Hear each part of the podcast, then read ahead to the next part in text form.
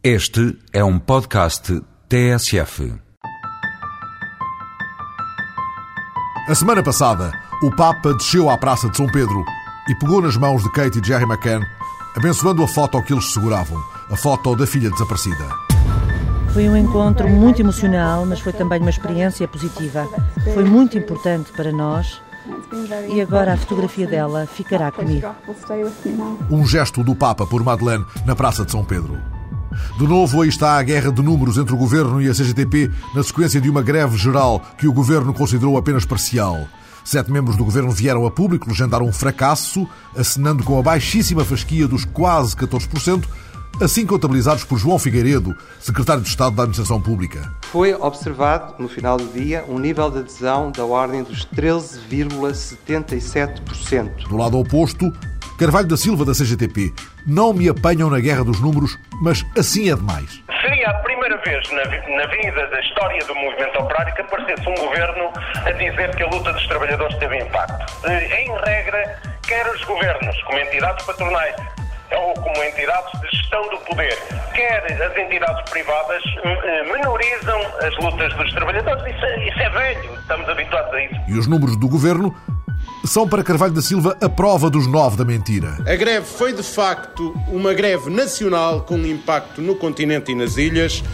E, e queremos dizer, os números do governo são números mentirosos. Eh, os números do governo e do patronato, que aliás falam a uma só voz eh, na informação que dão. Quanto aos números que iam contando a greve, os da Central e os do governo, o ministro Vieira da Silva escusara-se a fazer a sua prova dos nove. Terá que perguntar à CGTP como é que chega aos 80%. Nós sabemos como é que chegamos ao valor, aos valores que estamos a apresentar, quando estão já uh, contabilizados mais de metade dos trabalhadores da administração pública. Tinha ficado no ar, entretanto, a pergunta do ministro Teixeira dos Santos. Viram o país parado? As greves gerais paralisam os países. O país não está parado. É uma situação que eu diria que não me surpreende este resultado, porque se atendermos que é uma greve que foi eh, convocada somente por uma das centrais sindicais. A UGT não aderiu. Já Fernando Medina, secretário de Estado do Emprego, nem precisou de fazer perguntas. Uma greve geral tem uma grande ambição. Tem uma ambição de paralisar o país, paralisar o funcionamento das cidades e das nossas estruturas produtivas, e não foi isso que nós tivemos no país. Mas afinal, a greve foi geral ou nem por isso? A discussão sobrou para o debate mensal no Parlamento, no qual José Sócrates pretendeu centrar o tema da competitividade e das novas tecnologias, não evitando, contudo, que, como fica claro na crónica de Judite Menezes e Souza, se tivessem sobreposto a inevitável lota e a ressaca de uma jornada de protesto. Uma greve não tão geral como queria a CGTP, ironiza o Primeiro-Ministro, desvalorização contestada por Jerónimo de Souza, do PCP. A procurar desvalorizá-la a manipular números e a aproximarem-se perigosamente da tese do deserto do Sr. Ministro das Obras Públicas, porque se este não vê pessoas na margem sul, alguns ministros e secretários de Estado mal viram trabalhadores em greve. A pretensão de que o Partido Comunista representa a larga maioria dos trabalhadores portugueses, desculpe, Sr. Deputado, é igual àquela pretensão que os senhores têm que tudo aquilo que não for aprovado no Comitê Central do Partido Comunista Português não é de esquerda, porque nós não o reconhecemos. Os senhores não são notários da esquerda. Senhor. No dia seguinte, castigos para os grevistas, critica Francisco Louçã do Bloco de Esquerda. Estão ameaçados de processo disciplinar e até de despedimento.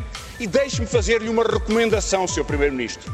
Não toque num cabelo dos grevistas porque o direito de greve valoriza a democracia. Ninguém é criticado, nem ninguém é punido por fazer greve.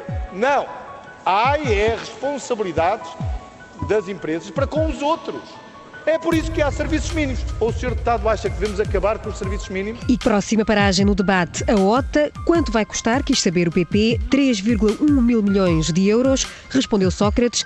As contas não estão completas, replicou o líder do CDS. O Sr. Primeiro-Ministro respondeu-me, desculpe lhe diga, com politiquice está a perder o seu carisma de rigor, Sr. Primeiro-Ministro. Porque esta é certamente a decisão mais custosa que o seu governo tomou. É aquela que é feita com menor sustentação do ponto de vista da previsão dos custos, e eu volto a terminar com a mesma pergunta. Tudo somado, quanto custa o projeto global de construção de um novo aeroporto na OTA. A OTA é inevitável, defende Sócrates, recordando palavras de Mário Lino logo à chegada ao governo. Diz ele que sentia, que sentia como quem precisa de comprar uma camisa e não gosta de nenhuma das camisas, mas tem que comprar uma. E o nosso problema é esse. É que se fosse possível manter a Portela, essa era desejavelmente a solução. Eu também acho que era bom manter a Portela. O problema é que não é possível. O governo diz-se disponível para o debate sério pedido pelo Presidente da República e hoje sublinhado por CDS e PSD. Na véspera da greve, a Comissão Nacional de Proteção de Dados proibira a identificação dos trabalhadores grevistas pretendida pela Direção-Geral dos Impostos. O sindicalista Betancourt Picanço deu eco à decisão. O despacho é visto como pondo preto no branco, isto é, eh, aquilo que nós já tínhamos a certeza e que pensávamos que não havia dúvidas para ninguém, é que é proibida a elaboração de quaisquer listas nominais de quem quer que seja, antes ou depois de uma greve. O Ministro das Finanças foi ao Parlamento garantir que não dera qualquer indicação à Direção-Geral de Impostos e que o Governo não fora para ali chamado. Isto foi uma pura iniciativa da Administração, sem qualquer eh, indicação eh, ou uh, sugestão ou orientação feita por qualquer membro do governo. Mas o ministro foi contestado pela oposição. Miguel Frasquilho, do PSD, o governo não pode tirar o cavalo da chuva. É óbvio que o governo não pode, de facto, aligeirar responsabilidades. É uma situação que me parece que não pode nem deve voltar a acontecer, mas que tem que ter, tem que, em que o governo tem, obviamente, eh, que assumir as suas eh, responsabilidades. Louçã insiste em duas notas: bizarria e abuso. Toda a história é uma história, bizarra, porque há uma iniciativa nitidamente ilegal e intimidatória por parte da Direção-Geral dos Impostos, Contribuição e Impostos, para tentar registar o nome dos grevistas. E a Comissão Nacional de Proteção de Dados, como a TSF anunciou, eh, ilegalizou esta iniciativa. O Ministro vem dizer que não é uma iniciativa do Governo, que a culpa não é dele nem do Secretário de Estado, mas é do Diretor-Geral. É claro que o Diretor-Geral é Governo. E Diogo Feio o governo não pode subiar para o lado. Muitas vezes há uma tendência por parte da administração de abusar dos seus poderes e aquilo que é essencial é que o governo também não faça de conta que não tem nada a ver consigo, porque tem aí também uma especial obrigação de vigilância. A semana foi agitada com a notícia de que as doações em dinheiro de pais para filhos teriam de ser declaradas ao fisco desde que ultrapassassem 500 euros. O documento das finanças chegou aos jornais e preocupou a deputada socialista Leonor Coutinho, que foi, aliás, uma das subscritoras de um requerimento ao Ministério das Finanças. Muitos dos donativos que são feitos acabam por não se inscrever no conceito de doação de acordo com o Código Civil.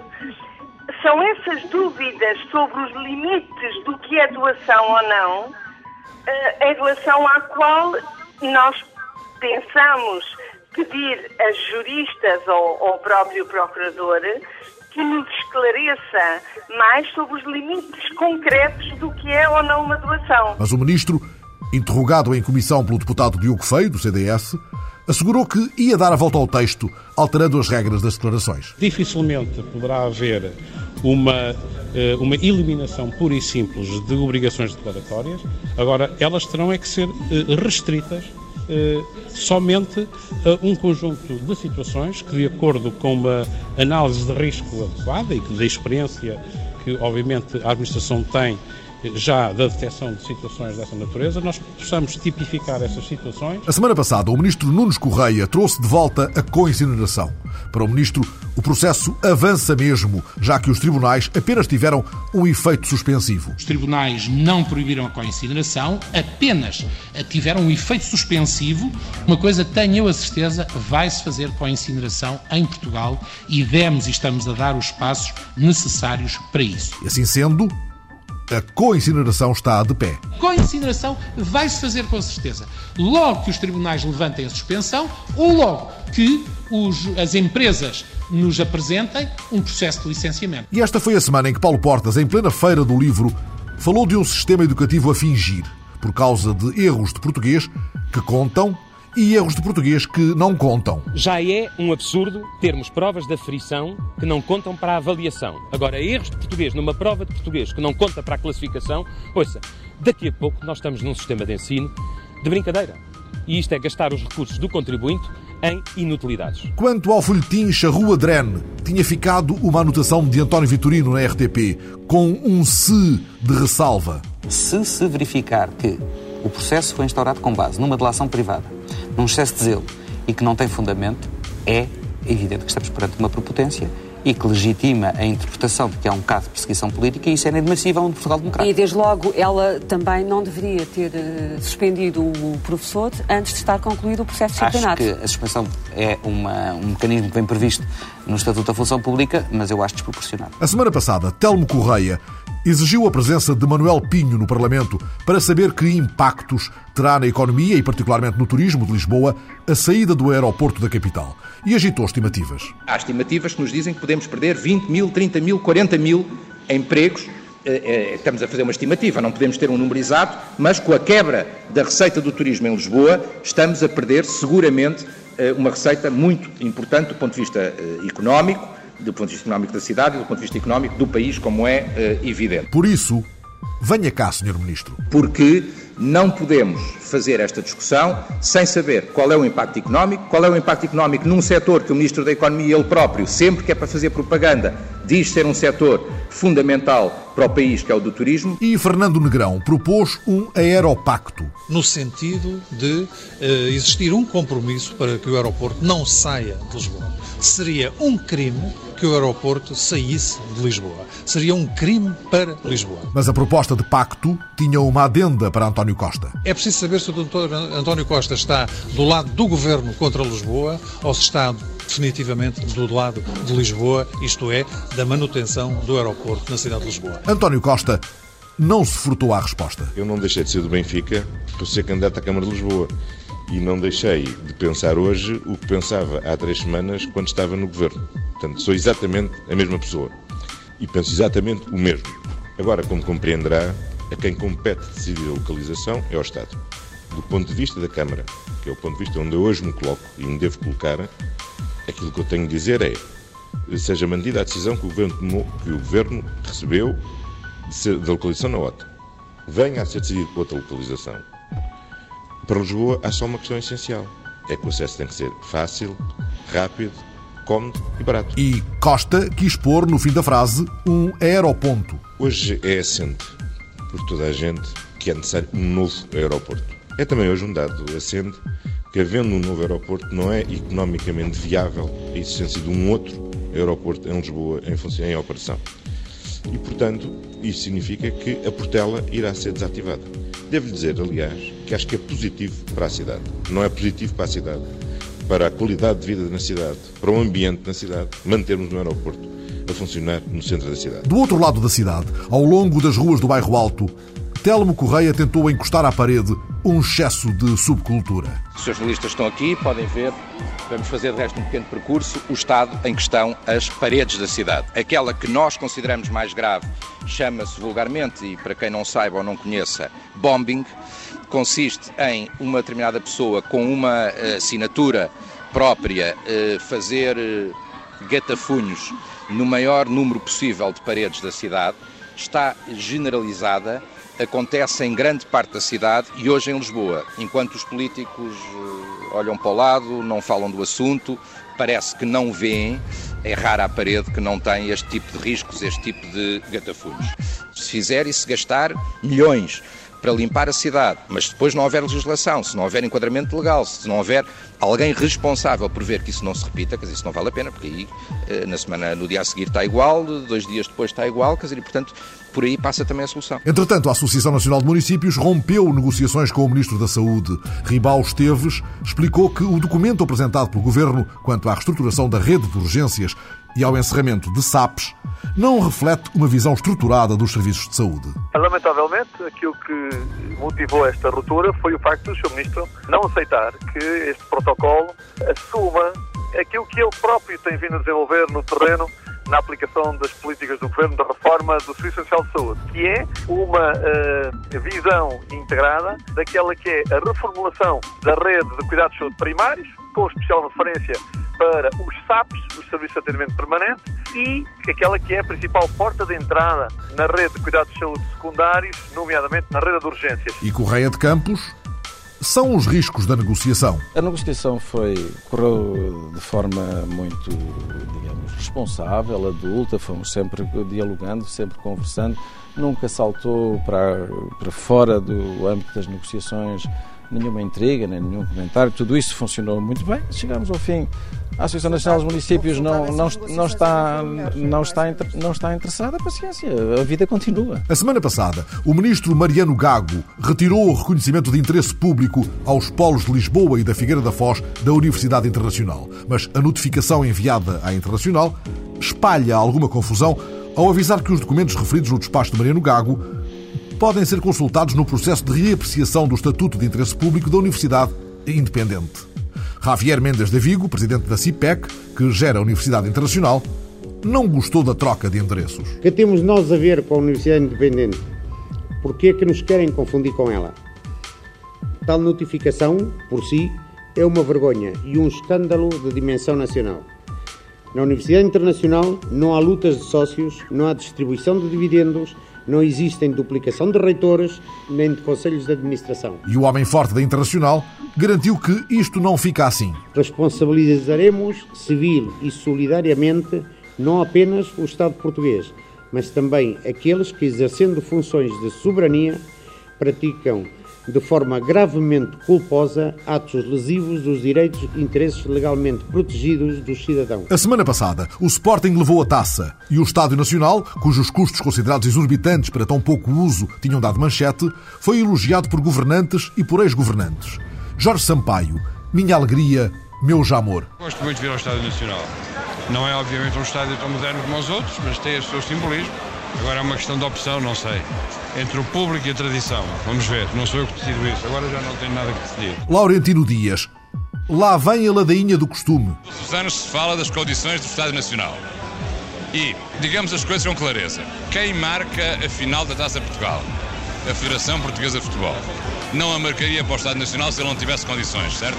E Pedro Silva Pereira Viva a diferença! Este Estádio Nacional nunca será uh, equivalente aos estádios uh, que temos uh, e que resultaram do Euro 2004. Temos sempre que ter consciência disso. É uma oferta diferente. Mas é exatamente pela diferença que faz desta final um jogo muito especial. toda a gente, ao longo da época, vai dizendo que o seu sonho é chegar ao Jamor. Tudo isso também tem significado, tem um, muita tradição. E eu acho que isso também é uma mais-valia para a final da Taça de Portugal. A semana passada, o repórter José Milheiro teve, como todos os outros repórteres em serviço no RITS, direito a assistir aos primeiros 10 minutos da conferência que há de correr mundo. As relações internacionais não são apenas assuntos de Estado. International relations is not a matter for governments alone.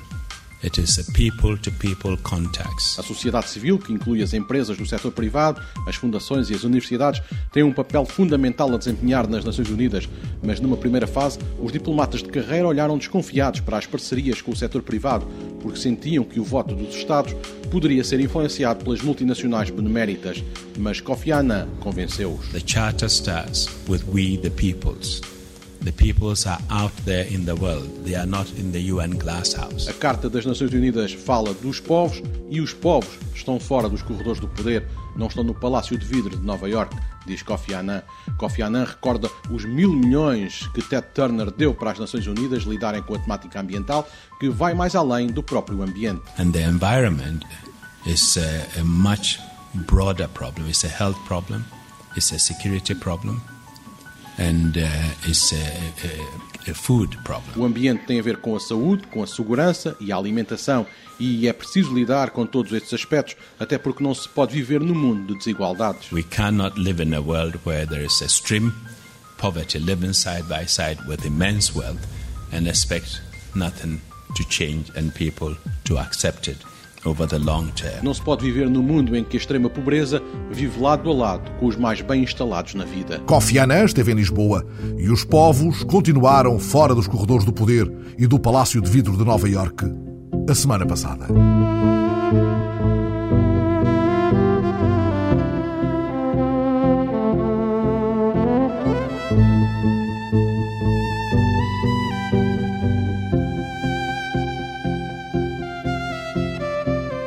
A semana passada, Fernando Nobre, o presidente da AMI em Portugal, lançou um novo livro, Gritos contra a Indiferença.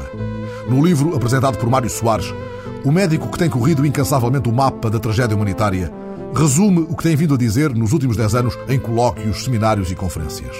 Médico e professor universitário, o presidente da Associação Médica Internacional dá testemunho de uma experiência ímpar que resulta da participação, como cirurgião, em mais de 200 missões de estudo, coordenação e assistência humanitária em mais de 60 países.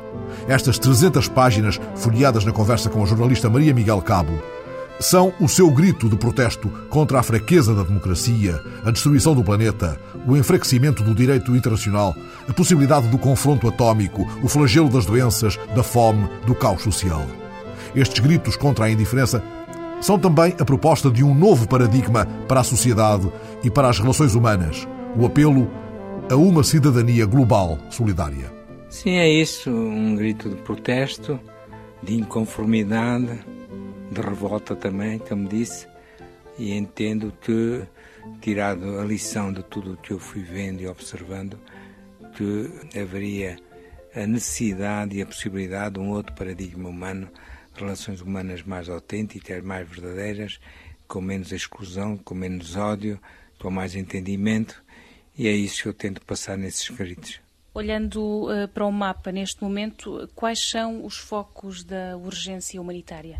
São imensos. Basta referir o Darfur, a Somália, a questão do Afeganistão, do Iraque e depois muitos outros focos que, embora adormecidos e esquecidos, não deixam de existir.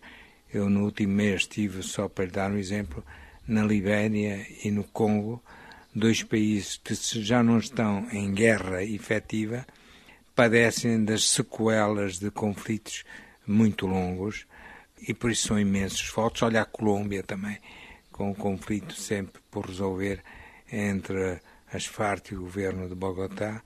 Enfim, infelizmente há muitos conflitos ainda para serem ultrapassados e tal só será possível se soubermos criar pontos de diálogo e se nos soubermos sentar a uma mesa. Dessas situações, eh, todas tão urgentes, qual é que considera ser a mais gritante? O Darfur é de certeza uma situação extremamente gritante. Agora é preciso entender a razão de ser do Darfur, os interesses geoestratégicos globais, a política, o petróleo, para entender que há superpotências que não estão nada interessadas numa intervenção no Darfur por questões de negociações, de, de guerras contra o terrorismo. A causa que fiz minha nos últimos 30 anos, que é a intervenção humanitária, hoje está desvirtuada porque muitas vezes utilizada como alibi pelo poder político global, não só para justificar guerras injustificáveis, como para que eles não eh, abordem as questões de fundo, as questões estruturantes que estão a levar a que regiões inteiras, nomeadamente o Médio Oriente, esteja no pântano e no caos em que está. É-lhes mais fácil anunciar que estão a enviar a ajuda humanitária do que tentarem resolver as questões de fundo. Falava há pouco da urgência de intervir no Darfur. Como é que vê a prioridade dada precisamente ao Darfur por Kouchner, membro fundador dos Médicos Sem Fronteiras e atual ministro dos Negócios Estrangeiros da França? Uh, o meu colega, o Dr. Bernard Kouchner, que eu conheço pessoalmente, é um homem com sensibilidade e com dinamismo próprio. Acho bem que ele relembra e se empenha quanto à questão do Darfur. Agora sabemos que não é fácil na medida em que está em causa também a exploração petrolífera do Sul-Sudão, está em causa a colaboração do governo de Khartoum na guerra contra o terrorismo internacional. Porque o Darfur está verdadeiramente no impasse. Está, está no impasse total, toda a gente já entendeu que a União Africana não tem força, não tem meios para poder eh, implementar uma força de interposição eficaz e para impedir a tragédia está em curso. Diz no livro que, pelos países onde tem passado, lhe ficou a certeza de que a intolerância e a indiferença são duas uh, das doenças mais terríveis e possivelmente mais mortais em todo o mundo. Porquê? Porque se nós uh, virmos nos outros possíveis filhos, irmãos, mulheres, mães, pais, não vamos aceitar desvarios que tenham acontecido no nosso planeta. Repare, foi um século trágico em genocídios. E isso só foi possível perante a indiferença. Reparte a própria guerra no Iraque foi possível perante a indiferença da cidadania global. Está há 23 anos à frente da AMI aqui em Portugal. Como é que vê a sociedade portuguesa no plano da ação humanitária e do voluntariado? Sente uma evolução? A sociedade civil portuguesa é uma sociedade que se foi mobilizando e que se foi motivando. E eh, devo constatar que nos últimos 30 anos algo se desenvolveu nesse campo, porque a AMI, maioritariamente, se sustenta no voluntariado anónimo do povo português e nos donativos anónimos do povo português. No que diz respeito à disponibilização dos recursos humanos, médicos e enfermeiros, a situação está muito mais complicada do que há 20 e tal anos, quando eu fundei a AMI, na medida em que a privatização dos setores, nomeadamente o setor de saúde, complica muito a disponibilidade dos médicos e dos enfermeiros para sair em missão, o que nos obriga muitas vezes a encontrar médicos e enfermeiros estrangeiros para os nossos projetos. E no mundo, qual é o futuro da ação humanitária, os desafios ou as perversões? Olha, o grande desafio vai ser, e há aí alguns textos meus nesse sentido, vai ser como é que nós, humanitários civis, vão conviver no terreno com forças militarizadas, muitas vezes disponibilizadas ou intervenientes por razões humanitárias, quando sabemos que as forças militares obedecem a critérios políticos antes de mais, como é que nos vamos enquadrar todos num mesmo teatro de operações humanitárias, porque tal já está a ter efeitos muito perversos, nomeadamente no que diz respeito ao assassinato e ao rapto de agentes humanitários, basta recordar o que tem acontecido no Iraque. Isso faz com que hoje a segurança dos agentes humanitários é uma das preocupações primordiais das instituições, na medida em que entendemos que com a mistura dos géneros no terreno, a idade da inocência acabou e ai daquele que for apanhado no sítio errado no momento errado, médico ou não médico, corre o risco de ser morto. Fernando Nobre e os grandes desafios que se colocam à ação humanitária num tempo em que a idade da inocência acabou.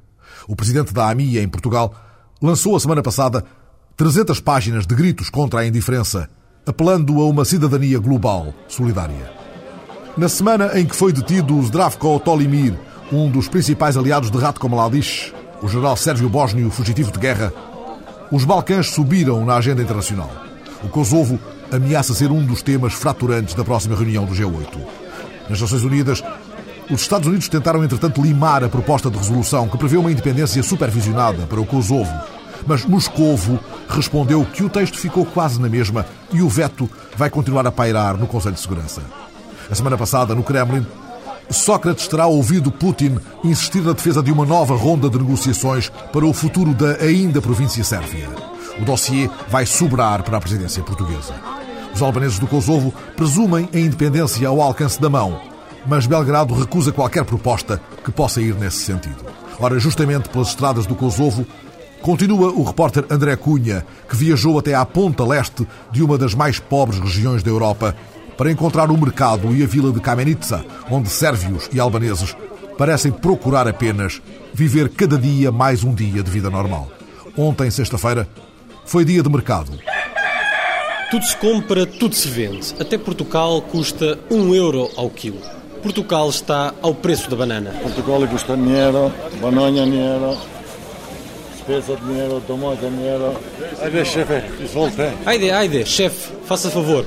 Portugal, um euro, banana, um euro. Vai repetindo Silami Roda em sérvio e em albanês. A caixa das laranjas, que se diz Portugal em língua albanesa, ainda está quase cheia. Todos compram, todos vendem. Não, não. Este é um Kosovo que vem pouco ou nada nos jornais de Pristina, de Belgrado ou até pelo mundo fora. Mesmo logo a seguir à guerra foi assim nesta vila de sérvios e albaneses. Foi sempre assim, desde que o albanês Silami Roda nasceu para vender portocale, bananas e outras frutas. O mercado existe há tantos anos como eu, pelo menos há 47 anos que ele existe. Antes havia também a Feira dos Animais, mas agora mantém-se apenas este mercado. Aqui não há diferenças. Sérvios, albaneses, toda a gente compra e vende. Em Kamenica é assim. Na banca do albanês Silami, a Sérvia Zaga Prajevic é a próxima cliente. Ela veio comprar bananas para as netas, sempre a sorrir. Bolje. É ótima, a vida aqui não podia ser melhor. Não há problemas, tudo está bem, tudo está em ordem. Nós vivemos como irmãos e dessa maneira nós não temos problemas. Não temos problemas nem entre as pessoas, nem entre os políticos. Vivemos bem e vamos à vontade para onde queremos. Vivemos como irmãos, repete esta Sérvia com mais de 70 anos. Ao lado, numa outra banca, o albanês Remzi Shilova, na casa dos 30 anos, apregoa a opinião de algumas gerações albanesas mais jovens. Não somos irmãos nunca mais. Sim, costumávamos viver em fraternidade e unidade, mas irmãos com os sérvios, nunca mais. Vejam o que eles estão a fazer agora para tentar trazer o exército até aqui. Aquela guarda do Czar Lazar. Percebem o que estou a dizer? A guarda do Czar Lazar é um anunciado grupo de voluntários sérvios, para já sem qualquer importância e sem reconhecimento oficial, que ameaça levar a cabo ações violentas em caso de independência do Kosovo. À saída do mercado, a rua principal chama-se precisamente Czar Lazar, o herói sérvio que morreu na Batalha do Campo dos Melros no século XIV. Kosovo significa melros, os pássaros que, a meias com os corvos, disputam os céus com o intruso, um helicóptero da NATO.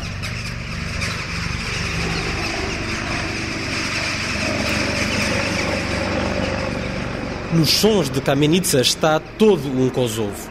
Na Igreja Ortodoxa, o padre Srđan Jerenic diz que, além do mercado, também o diálogo entre as religiões tenta trocar a memória pelo amanhã. Znači da život Como líderes religiosos, nós temos uma certa colaboração para que a vida corra melhor. Em qualquer dos casos, o nosso empenho é para tornar a vida mais suportável. Mas não podemos dizer que exista uma colaboração especial. Tentamos, o melhor que podemos, tornar a vida menos difícil. Por outro lado, não podemos apagar o passado. Cada um está no seu lado, mas pelo menos tentamos não incomodar o outro.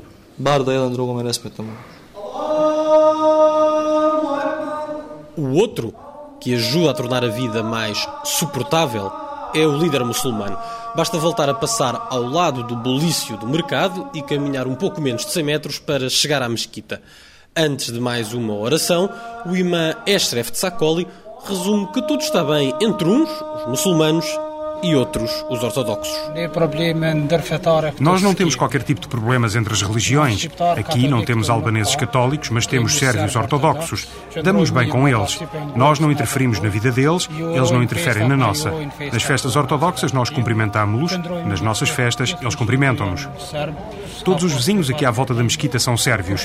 Nunca recebemos nenhuma queixa, por exemplo, por causa da agitação de pessoas à volta da mesquita ou do volume do chamamento para as várias orações do dia. A Igreja Ortodoxa também está rodeada de albaneses e isso não causa problemas. Eles têm as tradições e os costumes deles, nós temos os nossos e tudo está bem. À saída da mesquita, inundada de centenas de fiéis, há um mar de sapatos e de chinelos. E há os últimos modelos de ténis da Adidas ou da Nike. Cá fora, calçadas, uma mulher bastante velha e duas crianças pedem esmola. Em cima da pequena toalha cor-de-rosa estão apenas duas moedas de 20 cêntimos. A esmola talvez dê para comprar duas laranjas na banca de Silami. Portugali gusta dinheiro, banana dinheiro, pesa dinheiro, tomate dinheiro. Os melros do Kosovo, que disputam o céu aos helicópteros da NATO, e as vozes que rumorejam mais um dia normal em Kamenica, em cujo mercado se vendem as mais doces portucales. E fica a semana passada com o arranque da Trienal de Arquitetura de Lisboa, que durante dois meses vai erguer em várias montras nobres Pavilhão de Portugal no Parque das Nações, Museu da Eletricidade, Fundação Carlos de Gulbenkian, Cordoaria Nacional e também em Cascais. Um programa de altíssima qualidade, com exposições, conferências, um conjunto variado de intervenções que refletem o exercício atual da arquitetura portuguesa. A estrela maior da Trienal é Cisa Vieira, e justamente à sombra da Paula do Pavilhão de Portugal e do traço do olhar da repórter Teresa Bizarro, fomos confrontados com o tema central do evento: os vazios urbanos, o vago.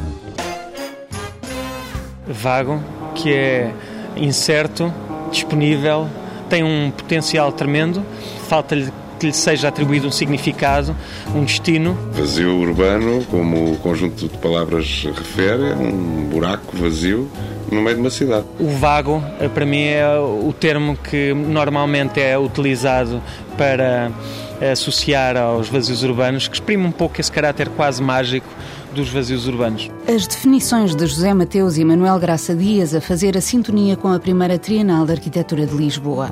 Uma reflexão sobre os espaços desabitados de alma nas cidades. Os vazios urbanos abastecem conversas e são um ponto de partida para os projetos que agora se mostram e que vêm dos quatro cantos do mundo. Quisemos incluir países que têm uma forte presença a nível mundial no campo da arquitetura, como por exemplo o Japão, Holanda, Espanha. Depois temos aqueles países que são os emergentes, aqueles que ninguém suspeitaria que têm uma cultura arquitetónica extraordinária, que é o caso da Eslovénia, é o caso da Irlanda, e que muita gente vai ficar surpreendida. Doze países que se mostram no pavilhão de Portugal e abrem caminho para Europa, arquitetura portuguesa em emissão.